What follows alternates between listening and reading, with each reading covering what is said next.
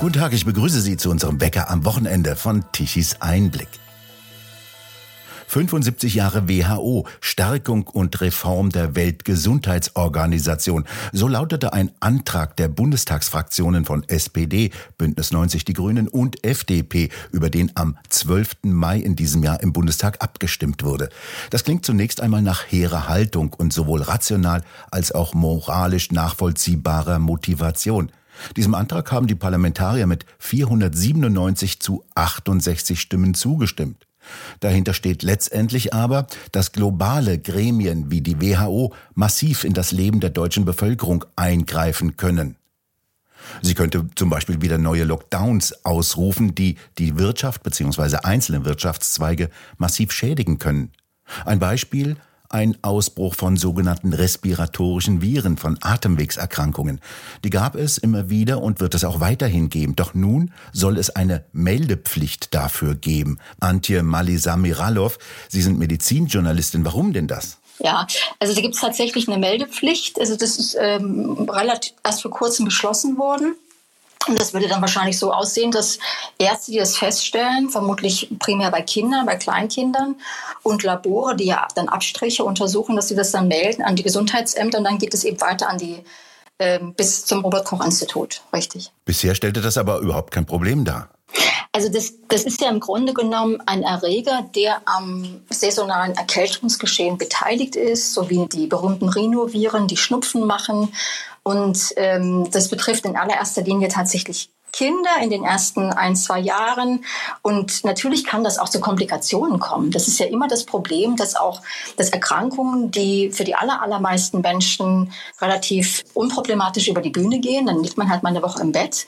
Bei manchen Menschen mit Vorerkrankungen oder bestimmten Schwächen äh, zu Problemen führen kann. Und bei Kindern ist es wohl so, dass gerade Frühchen, also frühgeborene Kinder, bei denen ja auch die Lungen und Bronchien noch nicht richtig entwickelt sind, dass es da zu schweren Komplikationen kommen kann. Das ist richtig. Und das gab es ja schon immer. Wie gesagt, wir hatten das alle. Ja, wir sind alle damit groß geworden. Und es kommt ja nicht von ungefähr, dass Kinder in den ersten Lebensjahren permanent mit einer Rotznase rumlaufen in der Erkältungszeit. Die machen dann einfach alles durch und entwickeln aber, und das ist ganz wichtig, dabei ihr Immunsystem. Das ist ja das, was man sozusagen die erworbene äh, Immunität nennt. Also es gibt ja die angeborene, mit der wir auf die Welt kommen, und dann kommt das, was wir im Laufe des Lebens, also die Erreger, mit denen wir konfrontiert werden, gegen die bauen wir ja eine natürliche Immunität auf. Nur soll das jetzt plötzlich zu einer meldepflichtigen Krankheit werden. Warum denn das? Ja, das dürfen Sie mich nicht fragen. Das weiß ich natürlich auch nicht. Ich kann auch nur feststellen, aber es hat mich auch ein bisschen überrascht, eine Begründung war, dass insbesondere in der älteren Bevölkerung, sprich 65 plus, es vermehrt zu Komplikationen gekommen wäre. Ich glaube, da stand eine Zahl im Raum, dass um die 250.000 Krankenhausaufenthalte pro Jahr auf Infektionen mit RSV zurückgeführt werden und ich glaube 22 oder 20.000 um Todesfälle. Die Frage ist, die sich mir stellt, wie stellt man das fest? Sind die explizit an diesem Virus erkrankt und auch verstorben? Oder gab es da Vorerkrankungen, so wie wir das ja auch bei Corona hatten? Ne? Das war ja auch die Diskussion, ist, sind die Leute am Virus verstorben oder wie es dann später hieß, im Zusammenhang mit dem Virus? Und welche Folgen hat das denn, wenn jetzt für eine bisher normal angesehene Erkrankung eine Meldepflicht eingeführt wird? Naja, also zum einen ist seit kurzem ein Impfstoff zugelassen gegen dieses Virus. Äh, zunächst war angedacht, das ab 65 plus anzuempfehlen. Ähm, es wurde aber relativ zeitnah, hat die EMA auch äh, die Impfung für Säuglinge freigegeben. Das heißt aber nicht, dass nicht die Säuglinge werden geimpft, sondern die Immunisierung soll über die schwangere Mutter erfolgen. Das ist eine Frage, die Sie mir nicht stellen dürfen. Da müsste man sozusagen die, die Gremien befragen, die das in die Wege geleitet haben. Ich finde es etwas befremdlich, weil, weil es eine ganz normale Atemwegserkrankung ist, die bis dato nicht äh, in den Vordergrund getreten ist. Und wenn es jetzt zu mehr Infektionen bei Kindern gekommen sein sollte, ich habe das nicht überprüft, aber wenn dem so sein sollte, dann muss man natürlich auch in Erinnerung rufen, dass Kleinkinder mindestens ein Jahr und noch ein bisschen länger keinen normalen Immunschutz aufbauen konnten, weil sie schlicht und ergreifend nicht mit anderen Kindern zusammenkamen oder sehr eingeschränkt und Maske trugen etc. pp. Wobei die ganz Kleinen trugen, glaube ich, keine Maske. Ne? Die Corona-Zwangsmaßnahmen, die haben sich ja sehr massiv auf kindliche Immunsysteme ausgewirkt. Na, absolut, absolut. Also erstens ist es ja völlig unnatürlich, Kinder einzusperren, sie nicht draußen spielen zu lassen, sie nicht mit anderen Kindern zusammenkommen zu lassen. Das ist unnatürlich. Und so trainieren sie ihr Immunsystem, indem sie in den frühen Jahren möglichst viele Erreger erwischen und erkranken. Und dann sozusagen kommt es ja im Laufe des Lebens immer wieder zu Reinfektionen. Die fallen natürlich dann deutlich milder aus, weil man schon eine gewisse Immunität aufgebaut hat. Jetzt soll also der Arzt das melden, da sieht jedenfalls das Meldegesetz vor. Was wird denn dann jetzt hier für ein Mechanismus in Bewegung gesetzt? Das läuft jetzt schlicht und ergreifend am Ende des Tages beim RKI auf. Da laufen die Meldungen ein. Ich weiß nicht, was damit gemacht werden soll. Das sind ja sozusagen Mutmaßungen. Ja? Also es, es, es, es kann nur verwundern, dass ein relativ normales Virus, das Atemwegserkrankungen auslöst, meldepflichtig wird. Das ist die Frage, warum ist das so? Möglicherweise, das sind ja Spekulationen, ich kann das jetzt auch noch wiedergeben, ich beteilige mich nicht an solchen Spekulationen, möglicherweise hängt es damit zusammen, dass fast zeitgleich der Impfstoff freigegeben wurde. Und bis dato, wie gesagt, spricht man von Empfehlungen, aber gut, wie das mit den Empfehlungen bei Corona war, erinnern wir ja auch noch relativ gut. Deswegen, ähm, das sind Fragen, die kann ich nicht beantworten. Ich stelle nur fest und wundere mich ein wenig. Richtig, und jetzt kommt die WHO ins Spiel. Welche Funktion soll die denn bekommen? Das ist auch eine gute Frage, weil wenn dem so ist, dass solche Infektionsfälle gemeldet werden müssen und es es gibt ja immer Phasen, das weiß man ja beispielsweise von der Grippe. Es gibt Jahre, da ist die Grippe stark ausgeprägt. Das sind dann auch die, die, die, die, die Fälle, vor allem bei Risikogruppen, ähm, schwerwiegender und te teilweise natürlich auch mit fatalen Folgen. Das ist bekannt. Das, das ist immer schon so gewesen. Es gibt ja Menschen, die lassen sich gegen die Influenza impfen. Das gilt natürlich auch für andere Erkrankungen, die Schwankungen unterliegen. Und äh, das, es gibt auch äh, von Seiten der Infektiologen oder gerade der Kinderärzte, die sagen dann manchmal schon, äh, jetzt hatten wir lange keine schwere Grippe. Ja, wir rechnen eigentlich jeden Winter damit so. Und es gab eben, ich glaube, im letzten oder im letzten Jahr oder im vorletzten Jahr schon eine stärkere Ausprägung von RSV-Infektionen. Weil Ihre Frage auf die WHO abzielt, ähm, wenn das gemeldet wird und damit sozusagen in Deutschland ein stärkeres Vorkommen von, von RSV-Infektionen vorliegt, dann ist es nach dem, was aktuell gerade verhandelt wird, möglicherweise wird es so sein, dass die, dass die WHO einen Notfall ausrufen könnte. Aber das ist, das ist alles hypothetisch, ne? das ist eine Hypothese. Es finden aber Verhandlungen statt, der WHO völlig neue Rechte einzuräumen. Welche sind das denn? Ja, also es, sind zwei Vertragswerke, die ähm, einmal neu verhandelt werden. Das ist der Pandemievertrag und äh, es gibt, äh, das sind die internationalen Gesundheitsvorschriften, die werden aktualisiert, die werden gerade überarbeitet. Ja, da gibt es einen Überarbeitungsstatus, den kann man auch einsehen im Internet, wenn man sich dafür interessiert. Ich glaube, das Gravierens oder das Maßgebliche was sich ändern wird nach dem aktuellen Stand der Verhandlungen, wohl bemerkt, ja, nach dem aktuellen Stand der, der Änderung, der vorliegenden Änderungen, ist, dass bislang hatte die WHO-Beratenden Charakter, eine beratende Funktion und sie hat Empfehlungen ausgesprochen. Und an mehreren Stellen diesen Vertragswerken, aus mehreren Stellen geht hervor, dass diese bisherigen Empfehlungen sehr wohl verpflichtenden Charakter annehmen könnten. Und das ist natürlich dann etwas anderes, ob die WHO empfiehlt oder ob, bleiben wir mal bei Deutschland, die dann getroffenen Empfehlungen oder ausgesprochenen Empfehlungen umgesetzt werden müssen. Nicht können, sondern müssen. Das sind zwei Paar Schuhe. Sie haben ja ein ausführliches Interview mit einem Anwalt, der sich das Vertragswerk unter die Lupe genommen hat, bei Tichys Einblick veröffentlicht und der kommt zu dem Schluss, dass sich die Mitgliedstaaten daran halten müssen. Es entsteht also eine Art Superregierung. Oder wie sehen Sie das? Also es ist so, der Philipp Kruse ist der Anwalt, von dem Sie sprechen, der klagt aktuell gegen die Swissmedic und hat sich vermutlich, ich habe ihn jetzt nicht explizit danach befragt, in diesem Kontext auch in die neuen Vertragswerksänderungen eingearbeitet. Und ich habe ihn eigentlich interviewt, weil er für mein Dafürhalten derjenige Jurist war, der sich am weitesten in die Materie eingearbeitet hat. Und Das kann aber auch jeder Leser oder jeder Zuhörer selbst überprüfen, indem man sich schlicht und ergreifend die aktuellen Veränderungen in den IGV anschaut. Da steht ja an mehreren Stellen, dass ähm, es gibt zum Beispiel einen Passus, also non-binding, also nicht bindend, wurde zum Beispiel in einem Kontext gestrichen. Das heißt, dass die Empfehlungen nicht bindend sind, wurde gestrichen. Das heißt, sie sind ab sofort, also wenn das in Kraft gesetzt wird, sind sie verpflichtend und bindend. Ja? Und es gibt der wesentliche Passus ist tatsächlich der Artikel 13a, aus dem hervorgeht, dass sich die Vertragsstaaten verpflichten, die WHO als koordinierende und führende ähm, Stelle anzuerkennen in der Bekämpfung von äh, Gesundheitsereignissen internationaler Tragweite und deren Empfehlungen Folge zu leisten. Und das innerhalb kürzester Zeit auch umzusetzen. Das heißt, wenn die WHO etwas erlässt, dann ist es innerhalb kürzester Zeit umzusetzen. Ich glaube, innerhalb von 48 oder 24 Stunden. Das kann man aber nachlesen. Das ganze Vertragswerk soll ja dann völkerrechtlich verbindend werden. Die WHO bekommt dann einen einzigartigen Status. Und äh, wer kann die denn jetzt noch überprüfen oder entwickelt die sich zu einer unkontrollierbaren Weltregierung? Naja, das sind immer große Begriffe. Davor würde ich mich hüten. Also, soweit ich das verstanden habe, gibt es oder sind keinerlei Kontrollmechanismen vorgesehen, um die Gründe, die bei der WHO quasi äh, vorliegen, um eine Pandemie auszurufen, zu überprüfen.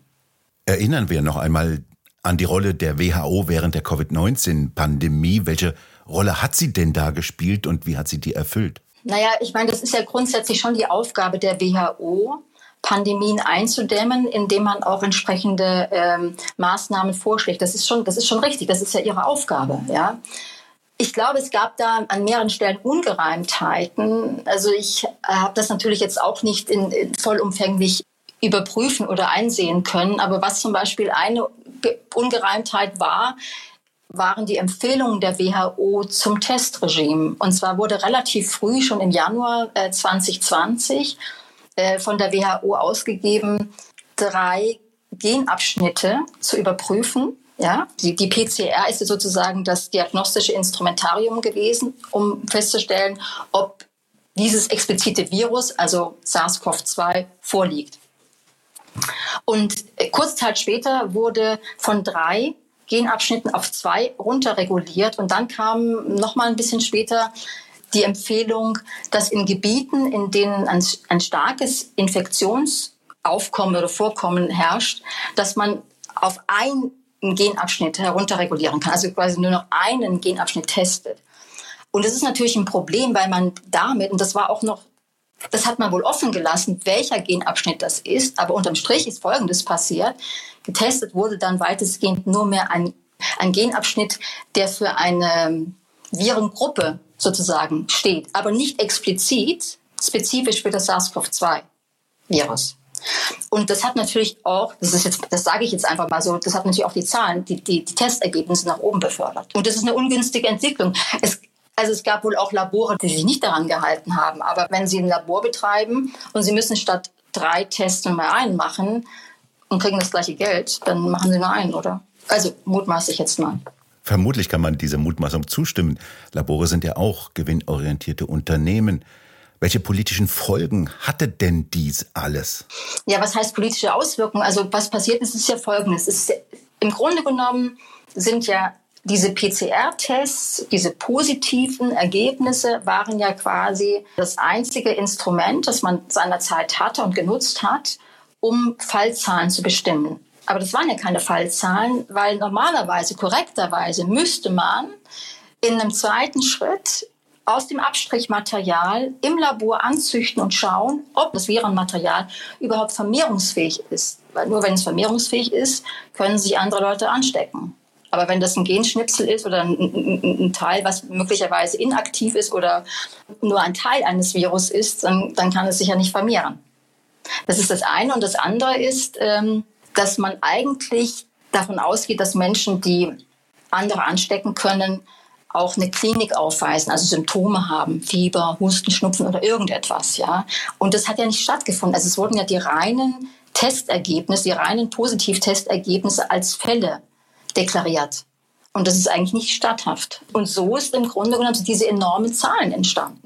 Kommen wir jetzt aufgrund dieser Erfahrungen wieder zurück zu der Diskussion um die künftigen Meldepflichten und die neuen WHO-Regeln. Was wird denn dann in Bewegung gesetzt? Es könnte beispielsweise in Bewegung gesetzt werden, dass wenn aus, aus Deutschland vermehrt Meldungen eingehen bei der WHO, Meldungen über Infektionsfälle, dass dann beispielsweise äh, ein Notfall ausgerufen wird. Zunächst einmal von, von nationaler Bedeutung, aber das kann durchaus auch so sein, dass dann andere Mitgliedstaaten oder Vertragsstaaten informiert werden und dass eine Pandemie ausgerufen wird. Das ist jetzt hypothetisch, ja, aber denkbar ist das. Durchaus. Und äh, wenn dann Maßnahmen erlassen werden, dann müsste Deutschland die tatsächlich auch umsetzen und möglicherweise auch alle anderen Vertragsstaaten selbst wenn es dort noch gar kein Infektionsgeschehen gibt. Also wir hatten ja letztes Jahr war das, glaube ich, den Fall, dass in Dänemark vermehrt Affenpocken aufgetreten sind. Und da wurde ja tatsächlich dann auch von Seiten der WHO Notfall ausgerufen. Das ist dann im Sande verlaufen, aber äh, man kann nur spekulieren, was es bedeutet hätte, wenn die im Moment in, Ver in Verhandlung befindlichen Vertragswerke schon ins Werk gesetzt gewesen wären. Diese gesamten Verhandlungen verlaufen ja eher in Hinterzimmern, jedenfalls nicht in der Öffentlichkeit. Das ist doch erstaunlich, oder? Ich habe mich ja letzten Endes deswegen diesem Thema gewidmet, weil es in der Öffentlichkeit gar kein Bewusstsein dafür gibt. Also wenn Sie morgen eine Umfrage machen in irgendeiner x-beliebigen Stadt, dann werden wahrscheinlich 99, irgendwas Prozent der Befragten sagen, habe ich nie gehört, keine Ahnung, was Sie meinen, wovon Sie sprechen. Und das ist eigentlich insofern dramatisch, würde ich meinen wollen, weil diese Vertragsänderungen, wenn sie so, wie sie momentan angedacht sind, ins Werk gesetzt werden, unser aller Leben tangieren, und zwar massiv. Und ähm, ich befürchte sogar, dass die Bundestagsabgeordneten überhaupt nicht wissen, äh, worüber sie da abgestimmt haben am 12. Mai diesen Jahres. Was müsste denn aus Ihrer Sicht jetzt passieren? Der Antrag, der ja von den Fraktionen der SPD, Bündnis 90 Die Grünen und der FDP eingebracht wurde, datiert auf den 9. Mai. Die Abstimmung ist drei Tage später am 12. Mai erfolgt. Das heißt, im Grunde genommen, für mein Dafürhalten war die Zeit, sich genau einzulesen und sich das auch mal durch den Kopf gehen zu lassen, viel zu kurz. Ähm, und wenn man das liest, dann möchte man dem eigentlich, als, also wenn man sich jetzt nicht weiter damit beschäftigt, auch zustimmen. Weil das, was in diesem Antrag formuliert wird, ähm, dem kann man eigentlich, wenn man wohlwollenden Gemüts ist, nur beipflichten. Also geht es explizit darum, dass man die WHO finanziell stärkt es gibt ein großes Problem, dass die WHO zu um die 80 Prozent, ich glaube sogar über 80 Prozent mittlerweile, äh, nicht aus Pflichtbeiträgen finanziert wird, sondern aus freiwilligen Beiträgen und die sind jeweils gebunden. Das heißt, die WHO hat kaum, verfügt kaum über freie Mittel. Und dazu muss man aber wissen, dass das früher mal anders war. Also es war durchaus mal so, dass die Pflichtbeiträge 80 Prozent des Haushalts ähm, finanziert haben und 20 Prozent waren freiwilliger Natur.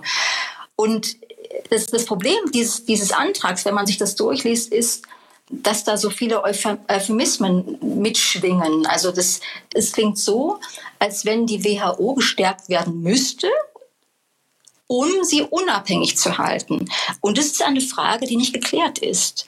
Weil momentan ist es so, dass sehr viele private Geldgeber, also beispielsweise ist ein großer Geldgeber die Bill und Melinda Gates Stiftung oder die Gavi Impfallianz, an der auch wiederum die Bill und Melinda Gates Stiftung, unter anderem aber auch andere, viele andere Impfstoffhersteller äh, beteiligt sind, dass die große Geldgeber sind und Wer garantiert, dass wenn beispielsweise Deutschland, das ist ja das Ansinnen auch dieses Antrags, dass die Pflichtbeiträge auch Deutschlands größer ausfallen, dass sich Deutschland stärker an der Finanzierung beteiligt, wobei Deutschland schon einer der großen Geldgeber ist, das muss man dazu sagen. Wer garantiert, dass private äh, Interessen nicht weiterhin die Politik der, der WHO dominieren oder zumindest äh, mitbestimmen? Das ist ein großes Problem.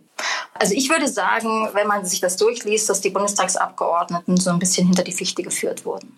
Also wenn sie sich nicht die Mühe gemacht haben, sich einzulesen und äh, man, man sieht ja aus dem Abstimmungsergebnis, dass die AfD-Fraktion fast geschlossen mit Nein gestimmt hat. Ich glaube, es gab ein paar äh, Abgeordnete, die nicht vor Ort waren.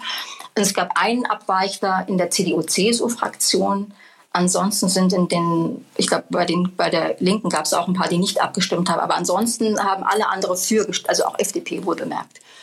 Und da stellt sich die Frage, haben Sie nicht gewusst, worüber Sie abstimmen? Haben Sie sich nicht eingelesen, was ja nicht unüblich ist oder zu sein scheint? Und das ist ein großes Problem, weil davon ja gravierende Veränderungen abhängen, möglicherweise, die unser aller Leben betreffen und, und letztlich auch unsere Freiheitsrechte. Vielen Dank für das Gespräch und Ihre Informationen, Frau Mali Samiralov. Gerne. Gute Zeit. Tschüss. Das war die Medizinjournalistin Antje Mali Samiralov und bei Ihnen bedanken wir uns fürs Zuhören. Schön wäre es, wenn Sie uns weiterempfehlen. Weitere aktuelle Nachrichten lesen Sie regelmäßig auf der Webseite tischiseinblick.de und wir hören uns morgen wieder, wenn Sie mögen.